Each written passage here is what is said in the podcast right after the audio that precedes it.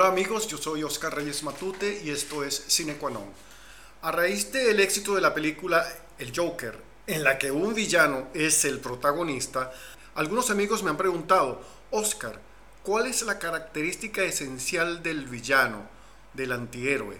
La manera más sencilla de responder esta pregunta es retroceder a la poética de Aristóteles, en la que él definía al héroe como un ser esforzado, excepcional, que llevaba a cabo hazañas que eran incapaces de ser conseguidas por seres humanos normales. Cuando hablamos de un héroe, imagínense a Odiseo, a Aquiles, imagínense a Superman, al hombre araña e incluso a Luke Skywalker o Kung Fu Panda. Según esta definición, el héroe es mejor de lo que nosotros realmente podemos ser en la vida real. No es que no existan héroes en la vida real, pero es muy difícil pensar que tú o yo vamos a liberar la India del imperio británico y además por vía pacífica como hizo Gandhi, o vamos a liberar cinco países del imperio español mediante largas e interminables campañas como hizo por ejemplo Simón Bolívar. Quizás por eso nos gusta tanto ver películas con héroes, de alguna manera para soñar con lo que podríamos llegar a ser. El héroe, por supuesto, tiene que vivir grandes desventuras, tiene que recorrer un camino muy tortuoso en el que los obstáculos son cada vez mayores, más duros y más difíciles, lo cual se llama el viaje del héroe y que ha sido estudiado por autores como Joseph Campbell y, vamos a decirlo así, los brujos y sabios de los guiones de Hollywood. Pero ese sería objeto de otro podcast. Lo cierto es que usualmente el héroe logra su objetivo y al final, por ejemplo, Frodo logra llevar el anillo a donde le había sido encomendado. Y es aquí donde usualmente aparece la primera versión del villano jugando el rol que vamos a llamar el rol A, el de antagonista. Porque en este caso el protagonista suele ser el héroe y el villano antagonista se le opone con todas sus fuerzas para que el héroe no logre su cometido. En las películas tradicionales de Batman, el villano era el Joker, el acertijo o cualquier otro, y ustedes lo van a ver también en cualquier otra película basada en el viaje del héroe y escrita en clave de aventuras como Kung Fu Panda, como La Guerra de las Galaxias, etc. De manera que este antagonista es como una pared con la que constantemente se estrella el protagonista, el héroe, la cual debe superar, la cual debe incluso a veces destruir. Y una de las características de este villano antagonista que se enfrenta al héroe es que este villano no cambia.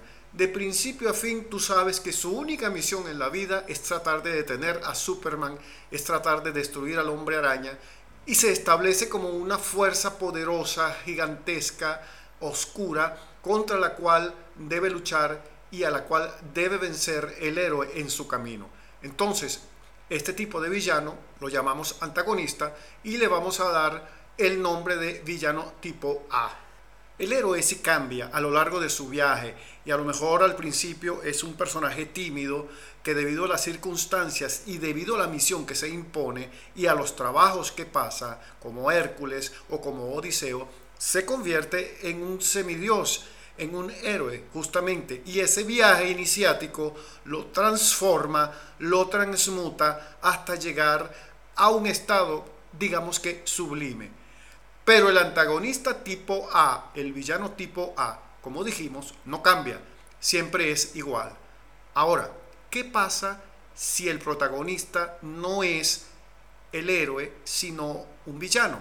Es decir, un personaje que tiene todas las características opuestas del héroe que describe Aristóteles en la poética. Digamos, es asesino, es malvado, es corrupto, es mentiroso, está dispuesto a hacer cualquier cosa con tal de lograr su objetivo y no le importa para nada la vida de las demás personas. En este caso, digamos que el villano es peor de lo que realmente nosotros podemos ser en la vida y quizás por allí también hay una beta muy lucrativa para cierto tipo de cine, como las películas centradas en antihéroes, en personajes malvados, oscuros, como Hannibal Lecter, o incluso como Michael Corleone en El Padrino, y ahora como Joaquin Phoenix en El Joker. Siendo protagonista, este tipo de villano que vamos a llamar el villano tipo B o antihéroe, tiene que recorrer las mismas etapas, tiene que hacer el mismo viaje que el héroe, pero con una variante que podríamos llamar el viaje del antihéroe. ¿En qué se diferencia el viaje del antihéroe del viaje del héroe? Bueno, en que el viaje del héroe consiste en que el protagonista se impone una misión noble, lucha y logra conseguirla. Y logra incluso regresar a su punto de origen, transmutado, convertido en un héroe, convertido en un semidios, convertido en un rey. No siempre. A veces ocurre eso terrible de que en la película el muchacho muere. Pero casi siempre el muchacho o la muchacha, la heroína, tipo Katniss Evergreen o tipo, o tipo la Mujer Maravilla, triunfa y logra regresar victoriosa a su punto de origen. En el caso del antihéroe, usualmente en la trama lo más atractivo es que él está tratando de escapar de su destino. Él está tratando de escapar de su propia forma de ser porque sospecha que algo no funciona bien dentro de él o de ella. Recuerden que Michael Corleone era el hijo menor de Don Vito y él no quería ser el padrino. Realmente él no quería ser el jefe de la mafia, él era un héroe de guerra que quería tener su familia, ser un hombre trabajador, un empresario, con sus hijos, de la manera más normal y bonita posible. Pero el destino le jugó una treta, le jugó una mala pasada y terminó convertido en un asesino peor incluso que su padre, su hermano o que sus propios oponentes.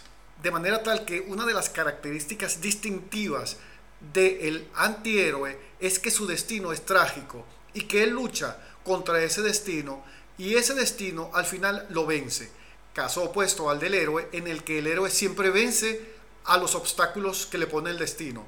Pero el antihéroe intenta desesperadamente evitar su destino trágico, evitar su destino como asesino serial, su destino como el peor hombre de Ciudad Gótica y sin embargo no puede lograrlo porque resulta que las fuerzas antagónicas que se le oponen, el gobierno, los enemigos, los malandros en la calle, lo maltratan de tal manera que al final él se rinde y dice, no tengo más opción que portarme mal, no tengo más opción que convertirme en un ladrón, en un asesino y ser el peor de todos. Y es por esta razón que mucha gente se siente identificada con el personaje porque siente, a mí me han maltratado en la vida, yo he sido víctima de abuso, de acoso, de persecución, entonces, siguiendo la moraleja de esta película, yo estoy autorizado a convertirme en ladrón, en asesino y recibo el beneplácito de un personaje, de un antihéroe de moda. Estas son algunas de las características que diferencian al héroe del antihéroe,